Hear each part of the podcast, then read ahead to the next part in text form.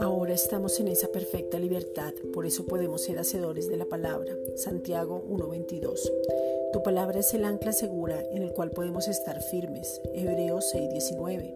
Somos obedientes a causa del que nos habita porque Él se hizo obediente hasta la muerte y muerte de cruz. Filipenses 2.8. Somos su habitación y Él vive su vida a través de nosotros. Gálatas 2.20. Cristo es el centro, el único. Él es amado, el deseado, el eterno. Él nos habita y su favor desproporcionado y su gracia maravillosa manifiesta en nosotros el olor de su conocimiento donde podemos expresar nuestra adoración por, por aquel que nos amó.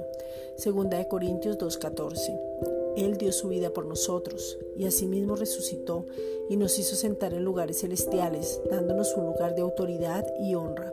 Somos uno con Él. Primera de Corintios 6.17. Jesús es el Cordero de Dios que ya quitó el pecado del mundo. Juan 1.29. El primogénito. Colosenses 1.15. El que tenía que ser sacrificado el puro que tenía que ser sacrificado para redimir a los impuros. Primera de Pedro 3:18.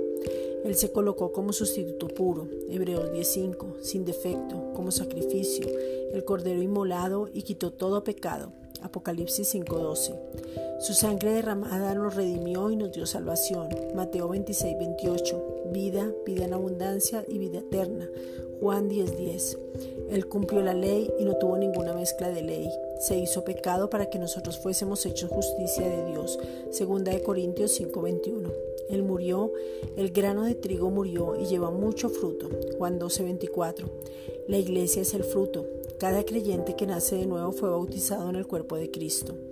Como consecuencia de su obra completa, perfecta y suficiente, el Espíritu Santo nos habita, guía y el fruto se manifiesta porque tenemos esa nueva naturaleza.